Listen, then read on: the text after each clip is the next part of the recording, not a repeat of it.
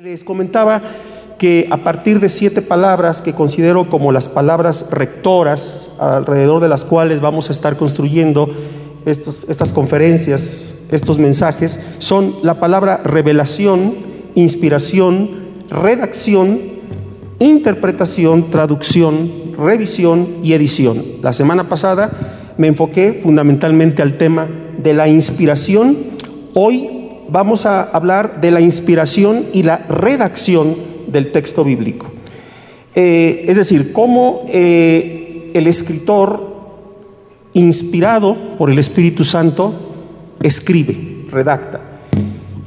Em, tal vez te has preguntado, bueno, ¿a partir de cuándo podemos decir que ya hay Antiguo y Nuevo Testamento?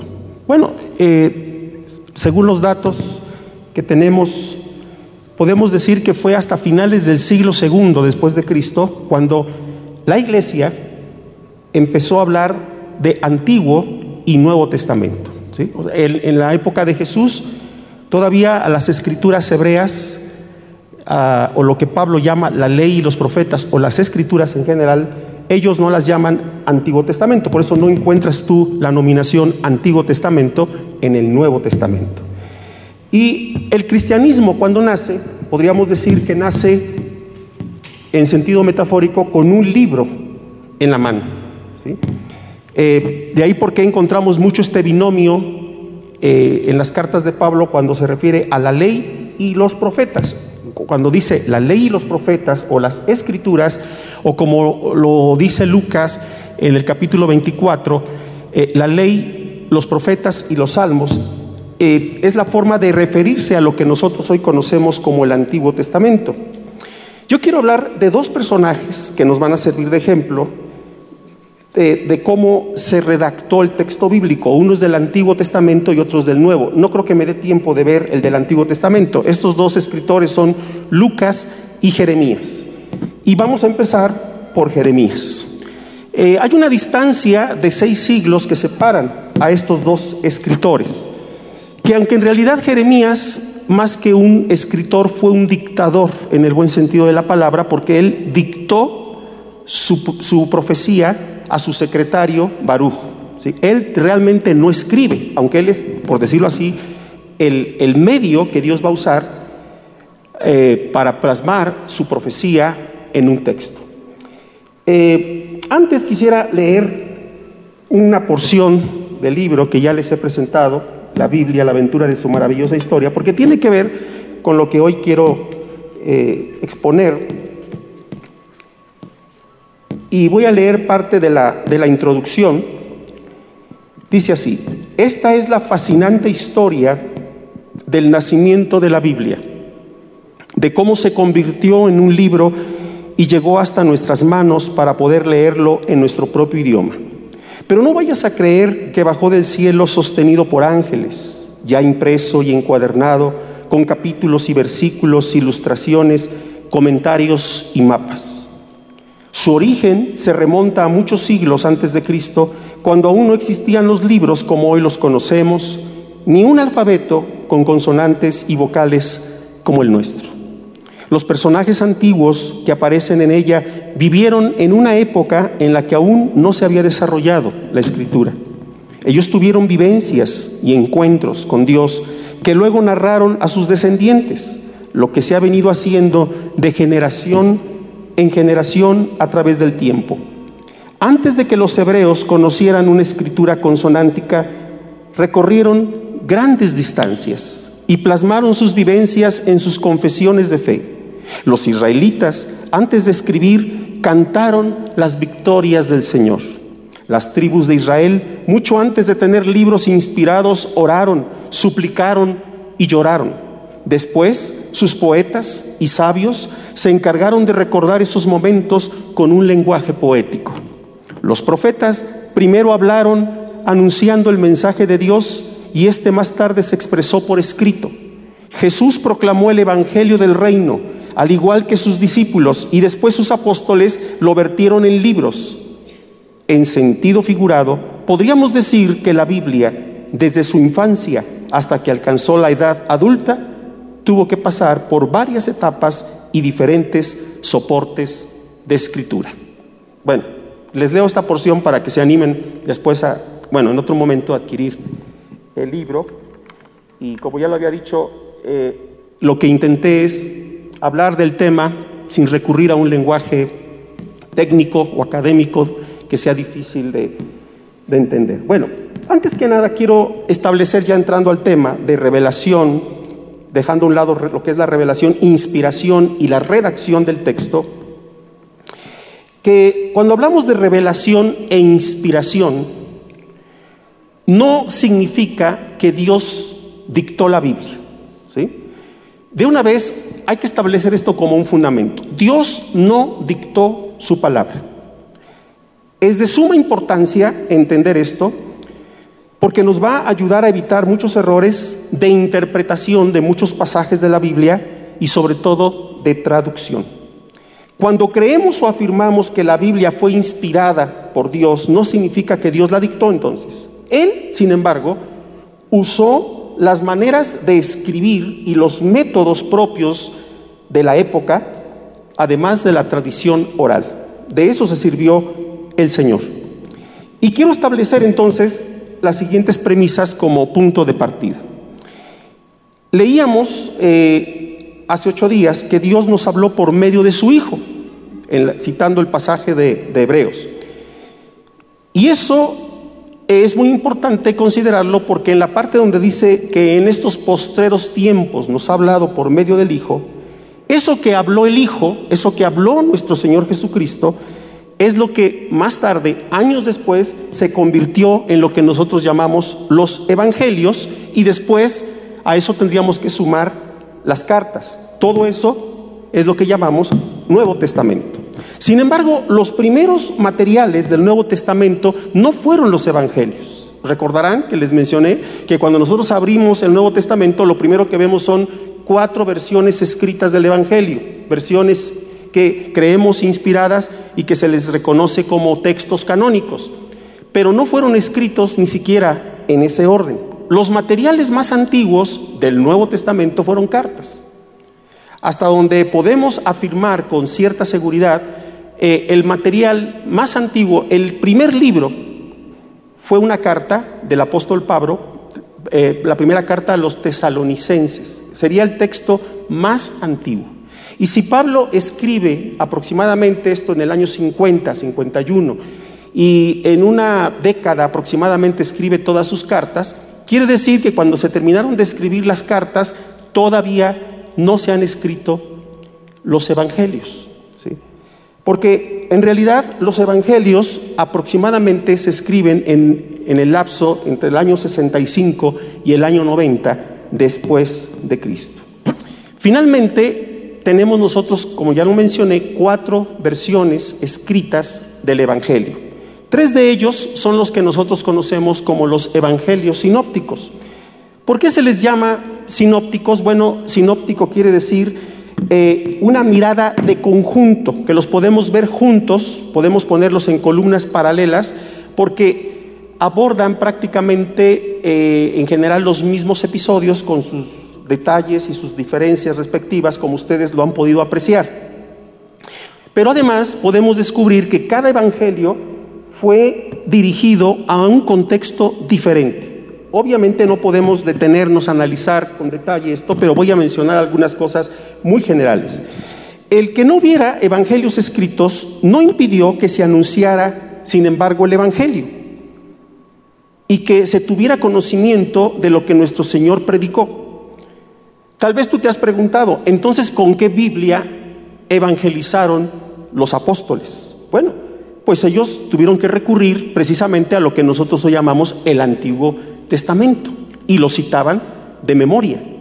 Y además eh, se fue creando toda una tradición oral. por lo menos, eh, si ya, ya dijimos que si el primer evangelio se escribe por allá del año 65, tuvieron que transcurrir alrededor de 30 años o poco más de 30 años para que se contara con un texto evangélico, ¿sí? como tal. Sin embargo, se fue creando toda una tradición oral. En el mismo Nuevo Testamento podemos probar esto. Por ejemplo, cuando Pablo escribe su primera carta a los Corintios, ustedes recordarán que por allá del capítulo 11, entre el verso 23 y 36, él nos habla de la cena del Señor. ¿Se acuerdan? Porque yo recibí lo que también les he enseñado, que el Señor Jesús, la noche que fue entregado, tomó pan, y todo eso que está diciendo Pablo se parece mucho a lo que escribe Lucas y a lo que escribe Mateo. Todavía no se ha escrito, todavía no está eh, un evangelio que contenga esas palabras, pero Pablo las está citando como parte de una tradición, porque la iglesia una cosa sí ha hecho, celebrar la cena del Señor. Y cada vez que celebraba la cena del Señor, repetían esas palabras. Pero también podemos encontrar en dos textos muy interesantes, en, en, la misma carta a los Corintios, en el capítulo 9, verso 14, que por ejemplo dice Pablo, como dijo el Señor, más bienaventurado es dar que recibir. Y esta palabra, más bienaventurado es dar que recibir, no aparece en ningún texto de los evangelios, pero Pablo lo cita como una palabra del Señor. Y en Hechos capítulo 20, verso 35, Lucas nos registra también otra, otro eh, texto, más bien otra palabra que quedó en el texto de Hechos y que dice, así también ordenó el Señor a los que anuncian el Evangelio, que vivan del Evangelio. En todo he enseñado que trabajando así se debe ayudar a los necesitados y recordar las palabras del Señor Jesús que dijo, más bienaventurado es dar que recibir. Y eso tampoco aparece en ningún texto de los cuatro evangelios, pero Pablo lo cita como palabra del Señor. Quiere decir que no todo se escribió.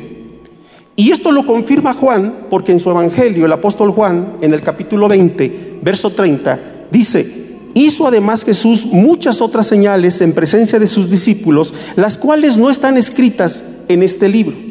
Y en el 25, 21, 25, perdón, dice, y hay también otras muchas cosas que hizo Jesús, las cuales si se escribieran una por una, pienso que ni aún en el mundo cabrían los libros que habría de escribir. Amén. Imagínense que se hubiera registrado cada minuto de la vida de nuestro Señor Jesucristo, su vida en general. O ahora imagínate que se hubiera registrado cada día de su ministerio, que fueron alrededor de tres años. No cabrían, literalmente, como dice Juan, los libros que hablaran de nuestro Señor. ¿Qué significa esto? Que los materiales tuvieron que escogerse. Lucas nos dejó dos introducciones muy reveladoras acerca de cómo escribió. Solo vamos a leer la del texto que se encuentra en Lucas capítulo 1 del 1 al 4. Y voy a leer la traducción que se conoce como la Biblia de nuestro pueblo, que es una traducción que hizo Alonso Schukel, él fue católico, eh, él ya murió hace algunos años. Me gusta mucho esta versión porque creo que ha rebasado con creces la versión latinoamericana, porque Alonso Schukel cuando hizo su traducción eh, convocó, cuando hizo esta traducción, que tiene como antecedente la Biblia del Peregrino, él convocó a un grupo de traductores latinoamericanos y tomó en cuenta los regionalismos de América Latina, cómo se usan ciertos términos, por ejemplo, en Centroamérica, en México, en Argentina, en Chile, y el resultado es esta Biblia, por eso me gusta mucho citarla. Dice así, ya que muchos emprendieron la tarea de relatar los sucesos que nos han acontecido, tal como nos los perdón, tal como nos lo transmitieron los primeros testigos presenciales y servidores de la palabra, también yo he pensado, ilustre Teófilo, escribirte todo por orden y exactamente comenzando desde el principio. Así comprenderás con certeza las enseñanzas que has recibido. ¿Qué descubrimos en este pasaje? Bueno, por lo menos cinco cosas que nos dan luz acerca de cómo escribió Lucas su Evangelio y que nos ayuda a comprender el proceso de redacción de otros libros, que seguramente así también le hizo Mateo y que seguramente así le hizo Marcos o le hizo el mismo Juan. Primero, está diciendo Lucas que antes de él otros ya habían empezado a escribir. Y aquí es donde quienes se han dedicado a estudiar estos temas coinciden en decir que lo más probable que ya existiera el Evangelio de Marcos cuando Lucas está escribiendo su Evangelio. ¿En qué se apoyan? Bueno, que tanto Lucas y Mateo citan muchos textos que son prácticamente una copia de Marcos. Dice entonces, muchos han tratado de poner en orden la historia de las cosas, así traduce Reina Valera 60. Segundo, que previamente el Evangelio ya había sido anunciado y creído sin tener aún el Nuevo Testamento, porque dice Lucas, las cosas que entre nosotros han sido ciertísimas. El mismo destinatario, de nombre Teófilo, previamente dice que ya había sido instruido, pero sin tener un texto a la mano. Y esa ha sido la experiencia de la mayoría de nosotros. ¿Cuántos se convirtieron al Señor después de haber leído los cuatro evangelios? O sea, leyeron Mateo, Marcos, Lucas y Juan y dijeron, ahora sí me convierto. ¿Cuántos tuvieron esa experiencia? Creo que pues, serían muy pocos lo cierto es que nos convertimos como una, con una respuesta de fe al mensaje que nos predicaron y ya después empezamos a leer los evangelios. Tal vez algunos que me están escuchando ni siquiera los han leído o con trabajos terminaron, de leer alguno. Pero igual que Teófilo, eh, él ya había sido instruido y para él habían cosas que eran ciertísimas. Eso que había escuchado ahora lo estaba corroborando por el mensaje de Lucas. Hasta aquí podemos afirmar que entonces, eh, perdón, el, tercer punto es que el segundo eslabón de transmisión después de Jesús fueron los que él llama los ministros de la palabra, es decir, testigos oculares y apóstoles, que ellos lo más seguro es que predicaron el Evangelio no en hebreo, sino que lo anunciaron en arameo, porque esa era la lengua que ellos hablaban en ese momento. Hasta aquí podemos entonces afirmar que sus fuentes fueron orales y escritas, las fuentes que usó Lucas. Cuatro, que lo hizo bajo la inspiración del Espíritu. Aunque Lucas no dice, yo Lucas, bajo la inspiración del Espíritu, sin embargo, quienes hemos leído Lucas o quienes hayan leído Lucas y la segunda parte, que es el libro de, de los Hechos, que es el mismo autor, son obras que tienen como uno de sus hilos conductores el Espíritu Santo. si uno de los evangelistas que más enfatiza el tema del Espíritu Santo quisiéramos identificar, ese es Lucas. Así como uno de sus principales, podríamos decir, principios de interpretación, que usando la palabra eh, griega, que es neuma, que se traduce por, como espíritu, digamos, su interpretación es neumática. Porque él dice, me ha parecido también a mí escribírtelas. Dice otra versión, yo he pensado. ¿sí? Eh, quiere decir que Lucas es un escritor que está consciente de la inspiración y del movimiento del Espíritu. Y esto suena muy similar a lo que el mismo Lucas registra en Hechos más adelante en el capítulo 15, cuando dice, porque ha parecido bien al Espíritu Santo y a nosotros. ¿sí? Así que es eh, eh, Lucas, aunque no dice que lo está haciendo bajo la inspiración del Espíritu, todo su evangelio y el libro de los Hechos son los textos del Nuevo Testamento que más nos hablan del Espíritu Santo y de lo que significa que un creyente esté bajo la inspiración del Espíritu Santo.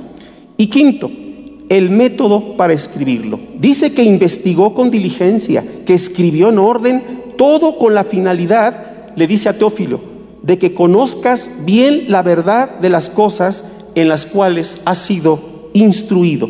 Ahora, la palabra que está eh, usando aquí Lucas es muy interesante porque la nueva versión internacional traduce como relato, relatar. La nueva traducción viviente dice escribir un relato. Y en realidad esta palabra que se traduce como relato es una palabra técnica que eh, en griego suena diégesis. ¿Qué significa una diégesis? Una diégesis es una composición expositiva de hechos que han sucedido o que se admiten como sucedidos. ¿sí? Esto implica, hacer una diégesis implica una búsqueda de información fidedigna, una disposición ordenada de lo que se encuentra y una presentación literaria, bella, estructurada tal como Lucas lo explica, así lo hizo. Es decir, Lucas realizó con su Evangelio y el libro de los Hechos una obra histórica literaria de acuerdo a los parámetros de la época.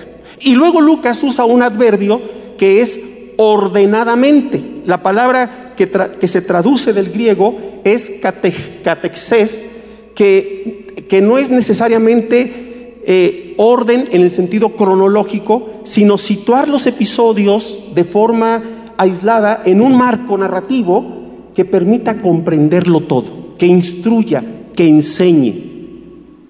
De esta palabra, catexés, que seguramente le suena, viene la palabra catecismo. ¿Cuántos han oído esta palabra? No? Que es instrucción oral, ¿sí? Y que, o que se enseña de manera ordenada una serie de doctrinas que tienen que ver con la fe. Ahora, ¿qué enseñanza podemos derivar de, esto último que acabo de decir? Bueno, nos enseña acerca de la manera en que Dios nos instruye, nos guía y nos habla de cómo nos revela su voluntad de forma personal a través de las escrituras. Y, noten que en el trabajo de Lucas no hay improvisación. Se tiene la idea a creer que cuanto más improvisado sea, más estoy bajo el poder del Espíritu Santo. No, el Espíritu Santo, de acuerdo a lo que nos está escribiendo Lucas, trabaja en orden. O sea, Lucas tuvo que hacer una investigación, tuvo que hacer una selección de materiales y presentarlos ordenadamente y el resultado es lo que hoy nosotros leemos en su Evangelio y en el libro de los Hechos. Esto nos revela varias cosas, que los Evangelios no se escribieron conforme iban sucediendo las cosas, sino que previamente hubo un proyecto literario y doctrinal. No vayan a imaginar que Lucas estaba así con la pluma, Señor, cuando digas, ya estoy listo. Y entonces el Señor le empezó a dictar, eh, eh, Lucas, ya tienes el tintero lleno porque no quiero que a la mitad vayas por tinta, porque te voy a dictar de corrido. No, Lucas no hizo eso. Lucas pasó tiempo, investigó, consultó fuentes, habló con los apóstoles, habló con la gente que tenía testimonios orales de la vida de nuestro Señor Jesucristo. Seguramente habló con María, si es que todavía existía, y, o alguien que muy cercano a María, porque es el único que nos dice detalles que solamente María sabía. Y consultó a los apóstoles y consultó lo que ya estaba escrito. Esto explica sus diferencias entre cada evangelista, los detalles entre los sinópticos y Juan, lo que omiten y lo que incluyen otros. Cada cosa corresponde a lo que ellos se propusieron escribir y a quienes se dirigen. Yo no sé si has notado que Lucas, cuando se refiere al reino, dice el reino de Dios. En cambio, Mateo dice el reino de los cielos. No están hablando de dos reinos. Yo he escuchado a muchos pastores y a muchos expositores que de ahí quieren derivar una doctrina y dicen, una cosa es el reino de Dios y otra cosa es el reino de los cielos. No, señores, es el mismo reino, nada más que Lucas usa la expresión reino de Dios y Mateo usa la expresión reino de los cielos, pero es el mismo reino. La introducción de cada evangelio de alguna manera nos adelanta el proyecto también teológico de cada uno y algún otro texto que de manera clara o directa nos revela su intención. Es muy importante que nosotros cuando leamos los evangelios o leamos cualquier libro de la Biblia, hay que estudiarlos teniendo en cuenta toda su unidad y su estructura, descubrir su mensaje de principio a fin. Por lo regular tenemos la tendencia, mis queridos hermanos, a leer la Biblia en pedacitos por secciones. Por lo regular perdemos de vista la estructura no solo de un libro, sino de grandes secciones y de toda la Biblia. Muy pocos creyentes se han dedicado a leer todo un libro completo y comprender su mensaje. Tú cuando compras una novela, no lees un pedacito, la dejas y a los dos meses regresas y ahí donde la abras, la, la vuelves a leer. ¿Verdad que nadie hace eso?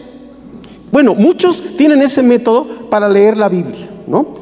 Y entonces les pasa como aquel que usa el método de adedito y no te vaya a ti a suceder lo mismo. Y entonces quieren leer la Biblia como si fuera un oráculo. Señor, háblame, que tu siervo escucha. Y entonces, a ver, ¿qué dice aquí?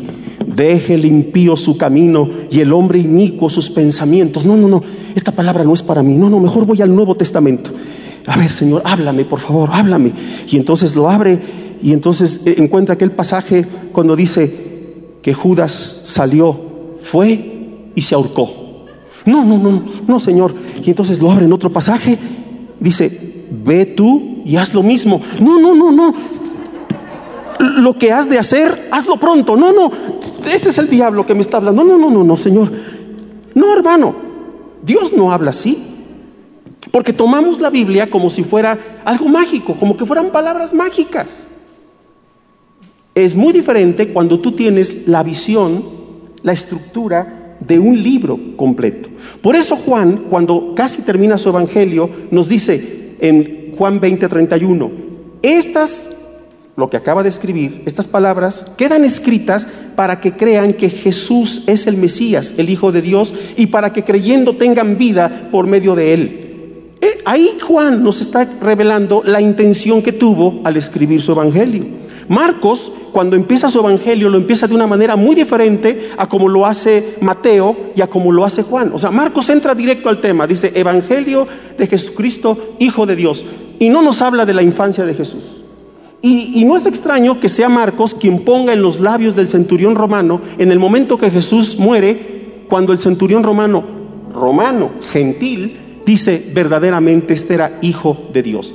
Es evidente que Marcos, cuando escribe su evangelio, está pensando en los gentiles romanos. Por eso es que Marcos tiene que explicar muchas palabras de origen arameo que un lector romano no entendería. Por ejemplo, cuando dice talita kumi, que es una palabra aramea, explica lo que significa talita kumi, muchacha, levántate. Y en fin, Marcos tiene que dar muchas explicaciones en ese sentido. Mateo empieza su evangelio de una manera también muy diferente a como lo hace Juan. Por ejemplo, Mateo empieza de una forma que a nosotros nos puede parecer totalmente extraño, porque él empieza con una genealogía.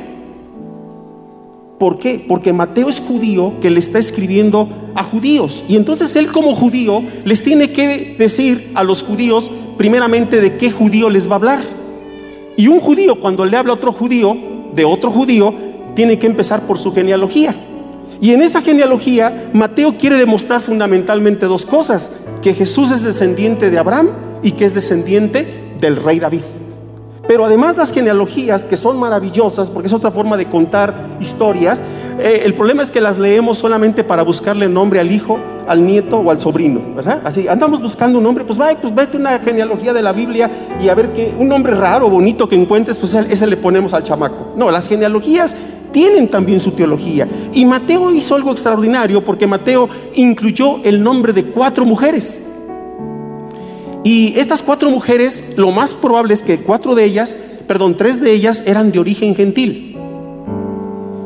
Está, eh, eh, nos habla de Tamar, nos habla de Raab, la rapera, perdón, la ramera, eh, nos habla de la, esposa de la que llegó a ser esposa de David, Betsabé, con la que adulteró y que fue madre de Salomón, y Ruth. Y tres de ellas con pecados sexuales escandalosos. Ruth no. Pero estoy seguro que si el día de mañana llegara una hermana a testificar que consiguió esposo como lo hizo Ruth, la corren de la iglesia y de su casa. Pero lo interesante es que esas mujeres están incluidas en la genealogía. O sea, algo nos quiso decir Mateo. Hace algunos años tuve la oportunidad de dar una serie de mensajes que le puse por título, con todo respeto, Las abuelas de Jesús. Y hablé de estas cuatro mujeres, porque tienen todo un mensaje que darnos. O sea, cada uno estructuró su, su mensaje de manera diferente. Y Mateo tenía que decirlo. Él tenía que demostrar que Jesús era descendiente de David. ¿Por qué razón? Porque más adelante David es el único que nos dice cuál fue la reacción de Herodes cuando llegaron los sabios preguntando por el nacimiento de Jesús. Y cuando Herodes supo que los, los magos o los sabios preguntaron por el rey de los judíos que había nacido, se colgó de la lámpara. ¿Por qué razón? Porque Herodes y sus hijos no eran reyes legítimos, ellos no eran descendientes del rey David, ellos eran una mezcla de idumeos y de judíos. O sea, eh, una mezcla de gentiles y judíos. A ellos no les correspondía sentarse a reinar. Por eso Mateo registró ese suceso. Pero lo que no sabía Herodes es que Jesús no venía a quererse sentar a su trono apestoso, sino que Jesús quería venir a sentarse y a reinar donde Herodes ni el imperio romano habían logrado sentarse y era en el corazón de los hombres. Por eso Mateo tiene que hablarnos de estos detalles. Cada uno lo va a hacer a su manera. La estructura entonces de ambos libros es muy importante tenerla a, la vista. Juan, por ejemplo, empieza su evangelio hablándonos del logos eterno, del verbo que se hizo hombre. Y no nos habla de la infancia como lo hace Lucas. Lucas, sin embargo, se remonta hasta el nacimiento de Juan el Bautista.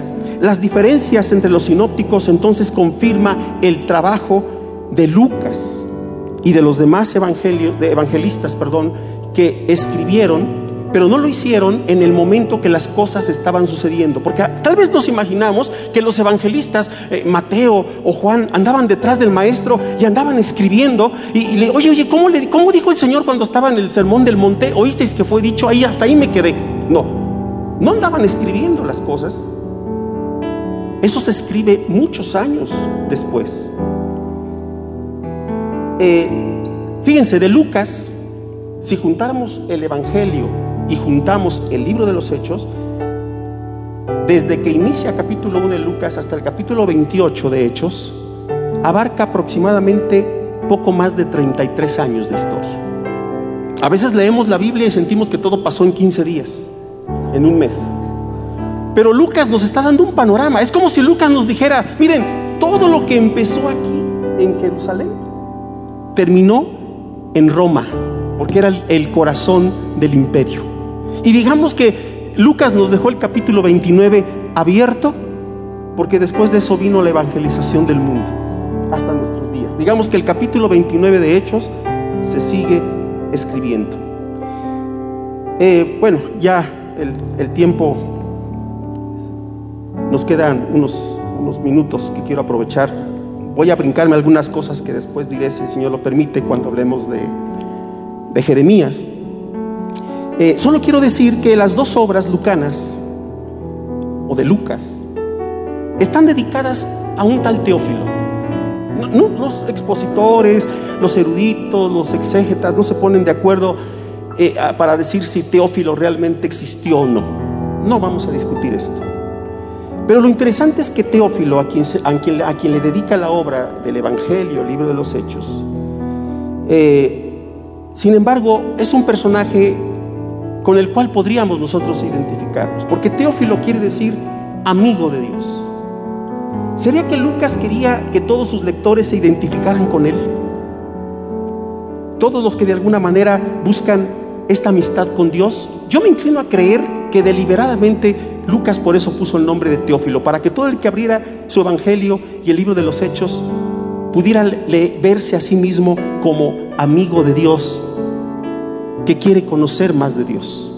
O sea, tú y yo somos ese teófilo que abrimos no solo Lucas, sino abrimos toda la Biblia, porque queremos ser amigos de Dios. Y quiero terminar leyéndoles algo que, que escribí hace algunos años y que tiene que ver con el descuido que tenemos hacia el texto bíblico, de cómo vamos dejando para después la lectura sistemática, ordenada del texto bíblico. Y le llamé el diario íntimo de una Biblia. 24 de diciembre, después de una paciente espera de cinco meses en el almacén y seis más en el aparador de la librería, ya tengo quien me lea. Y espero que no haya sido porque estaba en oferta 25% de descuento puede afectar a cualquier libro en su, en su autoestima. 1 de enero. Mi dueño empezó a leerme con mucho entusiasmo. Uno de sus propósitos de año nuevo fue leerme en seis meses. Y para alcanzar su ambiciosa meta espiritual está siguiendo un programa de lecturas programadas. 3 de febrero. Ya no me leen tan seguido pero soy una Biblia afortunada porque cada domingo salgo a pasear cuando me llevan a la reunión dominical de la iglesia y cuando hay alguna reunión de estudio entre semana. Pero me abren muy poco para leerme, porque últimamente los textos que citan en los mensajes son proyectados en una pantalla y prefieren dejarme sin abrir. 6 de marzo. Estoy preocupada porque últimamente cuando me lee mi dueño, se queda profundamente dormido y ha menguado paulatinamente su interés por leerme. Abandonó ya su programa de lecturas. No estará enfermo. 14 de abril. Estoy contenta. Nos vamos de vacaciones y me asignaron ya un lugar en el equipaje. 25 de abril. Ya estamos de regreso. Pero nunca me abrieron, excepto cuando buscaba desesperado mi dueño unos boletos que guardó entre mis hojas. Empiezo a sospechar que también sirvo de archivero porque entre mis hojas hay listas de despensa, notas de remisión y hasta boletos de cine. 5 de mayo. Ya me estoy acostumbrando a mi nuevo lugar. Paso mucho tiempo en medio de otros libros que consultan mucho en esta casa, como por ejemplo cómo hacerse rico y no morir en el intento. La llave del éxito en 10 pasos. Y tus zonas horrendas, perdón, erróneas. 15 de junio. Estuve en el regazo de la abuela. Estuvo de visita unos días. Cuando me leía, dejó caer lágrimas sobre Amós 8:11. Y estuvo orando fervientemente por un avivamiento. Antes de marcharse, me tomó en sus manos contra su pecho y me besó. 3 de julio. Hoy hicieron limpieza en la casa. Me sacudieron un poco con el plumero y me volvieron a colocar en el mismo lugar. Empiezo a creer que me compraron para adornar el librero. 6 de agosto. Hoy me consultaron. Necesitaban un texto para una tarjeta de felicitación, para un baby shower. 20 de septiembre. Después de todo, no me puedo quejar. De alguna manera, sigo siendo útil. A mi dueño le ha dado por usarme para sostener otros libros. Y ahora paso por una crisis de identidad porque mi sospecha de que me usaban de archivero quedó confirmada y creo que sí lo soy. Entre mis hojas hay notas de predicaciones, teléfonos de amigos, el pétalo de una rosa que le regaló una amiga, notas del súper, una receta de la abuela, correspondencia, un recibo de agua sin pagar y hasta un boleto del metro. 26 de octubre. Hace tres semanas, por descuido de mi dueño, quedé sepultada entre muchos libros. Cuando me encontró, me dijo con tono de reproche, ah, aquí estabas, ¿por qué te escondes? Y me puso en el lugar de siempre, como si yo tuviera piernas. 28 de diciembre. Está terminando un año más. Mi dueño compró un nuevo programa de lecturas. En la mañana le oí decir mientras oraba, que este año ahora sí cumplirá su propósito de leerme. Y le pidió perdón a Dios. 1 de enero. Es el primer día del año. Ya pasó el mediodía. Y reina el silencio en toda la casa. Creo que todavía están durmiendo. Seguiré esperando. Gracias por su tiempo y su atención. Dios les bendiga. Vamos a hacer una oración. Padre, esta tarde te suplicamos que tú traigas hambre, que traigas sed de oír tu palabra, de profundizar en ella, de estudiarla, de meditarla, de vivirla, de verla realizada en nuestras vidas. Gracias porque tú nos has dejado esta carta de amor. Gracias por toda la sabiduría, todo el consejo que tú nos has revelado en cada libro, de principio a fin, Señor. Tenemos que reconocer que muchas veces hemos sido descuidados, hemos preferido invertir nuestro tiempo en otras cosas que no nos edifican. Pero yo te ruego que traigas a nuestro corazón un nuevo anhelo por ti, por tu palabra. Te ruego que muchos que me están escuchando, que tal vez nunca han tenido esa oportunidad de abrir el libro, de, abrir la Biblia, lo empiecen a hacer con una expectativa nueva, con ese anhelo de que tú les hables en cada línea, en cada oración para que tú toques sus corazones, para que tú nos confrontes de nuevo, para que hables en la intimidad de nuestro corazón. nos encomendamos a ti, te suplicamos que tu Espíritu Santo despierte este deseo en nosotros. En el nombre de nuestro Señor Jesucristo. Amén.